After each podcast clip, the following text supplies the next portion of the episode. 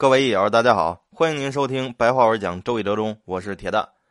现在开始，咱们就讲小序卦了。朱熹有这么一首卦歌，就是专门讲这个背这个卦的顺序的，叫“乾坤尊蒙须诵诗”。这第一句咱们都已经学完了，第二句就是“比小序兮履太否”，就是比卦小序，然后履太比。为什么比卦后边就是小序呢？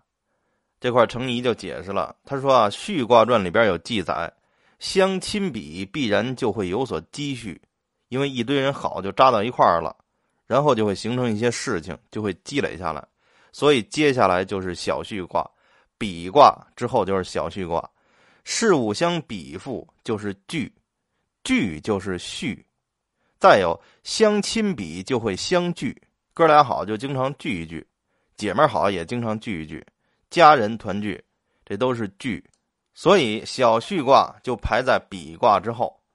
这序呢，意思还有止，停止的止，止就能聚，就是让事情的运转停止下来，就能产生积蓄。最简单的，我不花钱了，我们家这钱停止运转了，它就只进不出了，就积蓄了。或者我把这水龙头关上。这水就积蓄下来，它就不流了。我把这个河水堵住，这水也不流了。这水就在上游就开始积蓄，所以蓄就有止的意思，止才能蓄。这一卦上卦是巽，下卦是乾，所以叫风天小畜。这乾为天呀，天本来应该在上边，它是在上边的事物，现在居然处在巽卦的下边，所以就说明要蓄止刚健。最好的办法就是巽顺，乾卦被巽所蓄止，所以这卦就叫做巽。为什么被巽所蓄止呢？因为巽的万物类象为绳子，为柔顺，为命令，一种柔顺的命令，就是我把这个动物给它拴上。这牛在野外的时候，那野牛非常野蛮呀，野猪也非常野蛮。这猪养猪，农村也用绳子，我不知道大家见过没有？我小时候见过，农村那猪。我们家邻居就是有一头黑白的，长得跟奶牛似的大花猪，天天啊早起就把这猪拴好链子，就拴在门口，然后呢晚上再拉回去。就他们家那猪就当狗养，所以就古代养猪啊、养牛啊，他们都用绳子。所以呢，这个绳子它很柔顺，这野兽你再勇猛、再刚健，这绳子它也咬不断啊。咱们钓鱼也用绳子。所以呢，用这种柔顺的东西就能制约这个刚健，所以就是风天小畜，取向就是这么来的。然而呢，巽卦它是阴性的，为什么阴性啊？巽卦为长女，所以呢，它的性质是柔顺，只能用巽的柔顺来怀柔乾的刚健，并不是凭力量来制止它。这个就是小的蓄止之道，这是一种以柔制约刚健的一种智慧。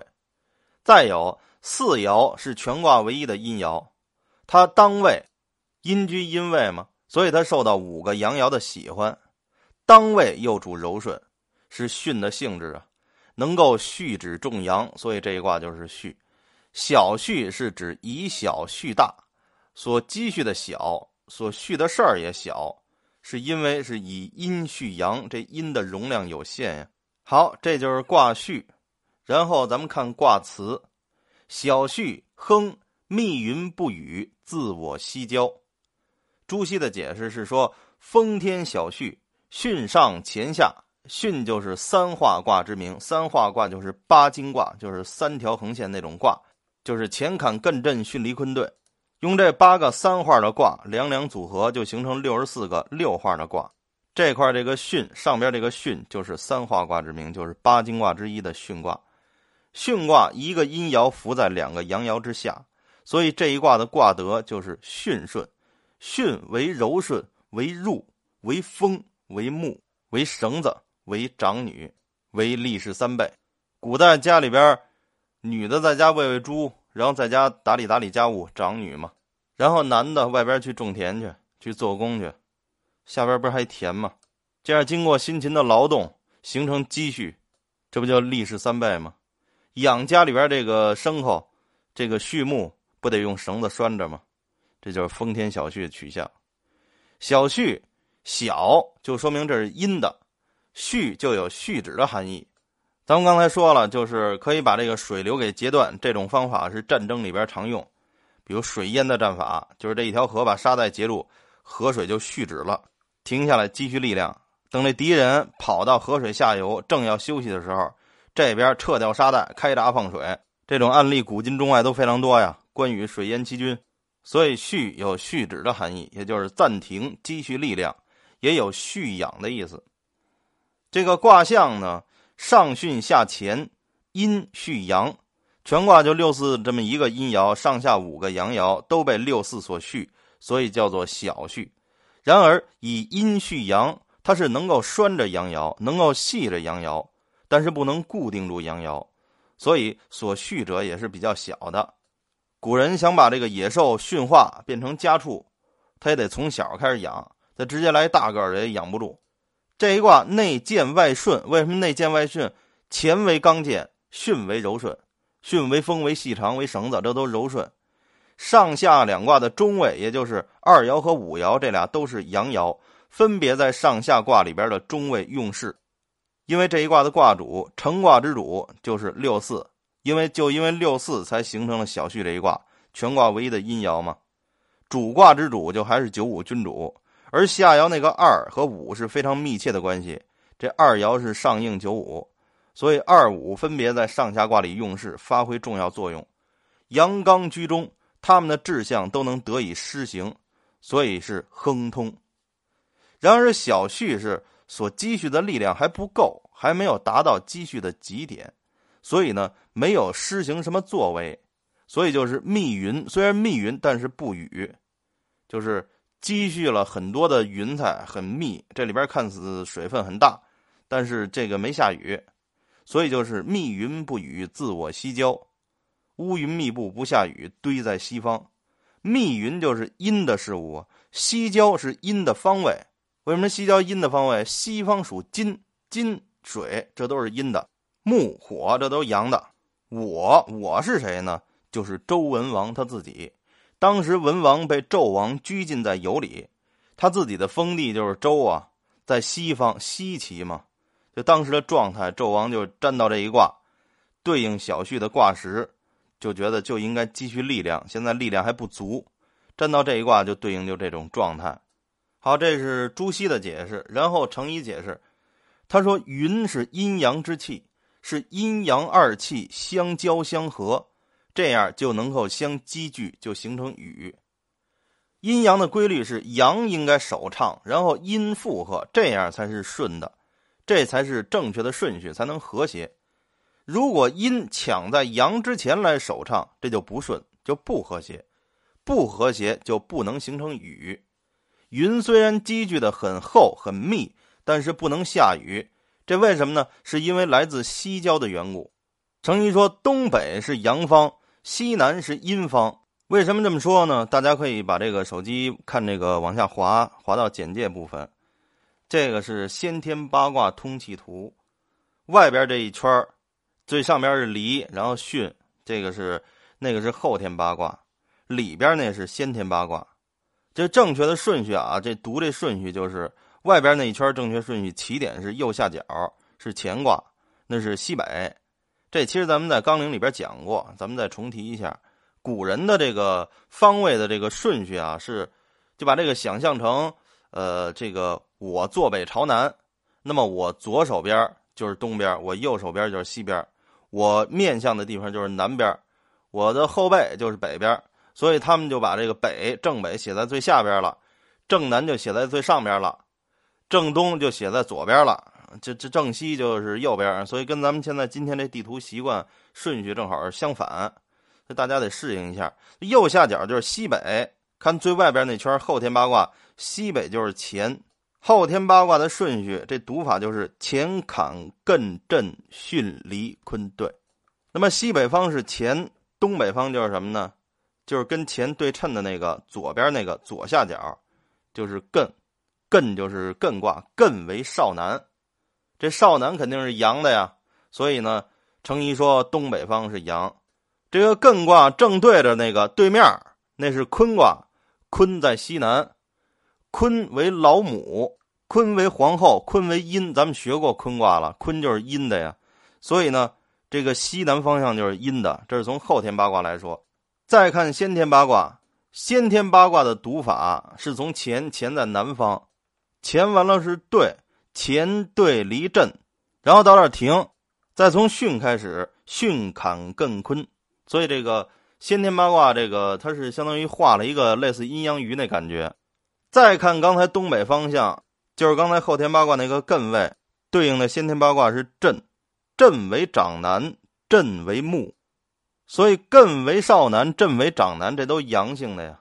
再看对面西南的位置，坤下边那个对应先天八卦是巽，巽为长女，为阴柔，为柔顺，所以呢，西南方位无论是从先天还是从后天，这都是阴的。东北方向无论从先天还是后天，它都是阳的。所以程颐就说：“东北为阳，西南为阴。”程颐继续说。说阴手畅就不和谐，就不能形成雨。从人的角度而言，云气的兴起都是从西方遥远的地方而来，所以称作交。那么相对于四爻而言，就是自我，就是我的西边，所以叫做自我西交。序指阳爻的是四爻，这是小序卦的卦主。好，程颐的解释就完了，然后咱们进入集说。即说头一位北宋的胡元，他说阴阳相交，在天上冷热空气相撞就会下雨。如果阳气上升，阴气不能凝固，就不会下雨。如果阴气虽然能够凝固，但是不和阳气相交，也不能下雨。就好像蒸锅里边的蒸汽，如果盖着盖，蒸汽上升，它碰着那盖子了，就会凝结成水落下。自我西交是说云气从西方阴位而起，必然不能形成雨，因为没有阴阳相交。然后是程子语录，程子以录就提问啊，说是否可以认为小序是君序臣，大序是臣序君呢？程颐说说不必如此，说这样太局限了。大序只是所序者大，小序只是所序者小，不必指定一件事儿。即便是陈序君、君序臣，也都是这个道理，随具体事情大小而用。这个大序咱们还没讲呢，所以这个程颐这块咱们就直接翻译，大家有这么印象。后边补充的时候咱们会提到大序，稍等一会儿就提了。好，然后继续是南宋张俊，这张俊就是跟着岳飞他们这个吴阶呀，他们一块抗击金兵，是南宋时候一代名臣，他著有《子言义传》。这个纲领里边，咱们也讲过他的这个义学思想。这个南宋的张俊他说：“说臣的诚意虽然能够通达于上，然而君主的德行不够真诚，就好像天气和云没有发生反应，所以就说密云不雨。自我西郊，这西郊是阴的方位，自我西郊是说阳气没有响应，因为又是阴云，又是阴的方位，没有阳气来响应，就不会下雨。”然后是诸子语类，就提问说：“密云不雨，自我西郊。”就是让朱熹再解释解释这句话。朱熹就说了：“说凡是下雨，那么这个下雨的云彩都有一些特点，就是阴气盛，凝结的密度很大，非常的湿润，水分很足，然后下降才能成雨。小序卦下卦为乾卦，主阳刚上进，六四一个阴爻，制止不住乾卦的行动。”所以彖辞里边就讲上往也，就是说这乾卦它意欲上进之象。到了上九，就以卦的始终而言，是积蓄到极点了，就该散了。所以上九的爻辞就是既雨既处，就是下雨了。既雨就是已经下雨了，既处就是您待着别出去，处就是待着。阴德盛满就是阴气太盛，所以就告诫君子争凶，就是出征就会凶。下雨了，外边阴气太重，待在家里别出门。这块朱熹是结合整个卦从头到尾这么一个变化，然后来讲解这个卦辞“密云不雨，自我西郊”。他就是说，西方阴位升起一块非常阴气很重的云彩，但是一直就迟迟不下雨。但是呢，阳气是一直上行的，阴阳它不能相应，但是阳气它老上行，最终到了上六还是下雨了，就是积雨基础。所以朱熹是从整个这个。卦爻的一个变化来解释这个卦辞，然后是邱富国，他也是宋儒。他先解释这个小旭这俩字儿，就是卦名。他说乾卦阳刚，本来是在上的事物，乾为天呀，因为风天小旭下边一乾卦，乾为天肯定在上。如今处在巽的下边，巽为风为绳子，这就是阳刚的事物被阴柔的事物所蓄养住了，或者说叫控制住了，所以叫做小旭。但是六四一个阴爻续指五个阳爻，毕竟它力不从心呢，能够和阳的志向建立联系，并且施加影响。然而它不能固定住阳的志向，所以这就是续道之小者。大的事物续就会停止，停止到极点就会行动，物极必反，就像河流堵住也是暂时的，积蓄到一定程度就会决堤，冲开阻碍继续前行。所以小蓄呢也有亨通的含义，所以蓄止就是暂时的，亨通就是必然的。密云不雨，自我西郊。他开始解释这卦辞了。密集的云是阴气的汇集，二三四互为对卦，对在后天八卦图的方位上属于西方，西方属金为阴位，对为金嘛，而卦主六四在其中，所以就说是西郊。六四以柔居柔，以阴居阴，所以就有密云不雨，自我西郊之象。阴气聚集的云出现在阴的方位，就像六四一样，阴爻居在阴位。凡是云从东往西运行，就会下雨；从西往东运行，就不会下雨。因为阴先畅，就违背了阴阳的规律，所以不容易下雨。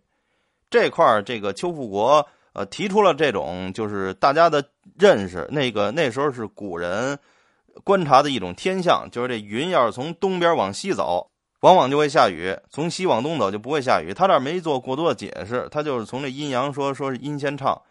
这块可以给大家引用一个，就是古代的一个谚语，叫“云行东，车马通；云行西，雨淋淋”，也有叫“云行西，披雨衣”。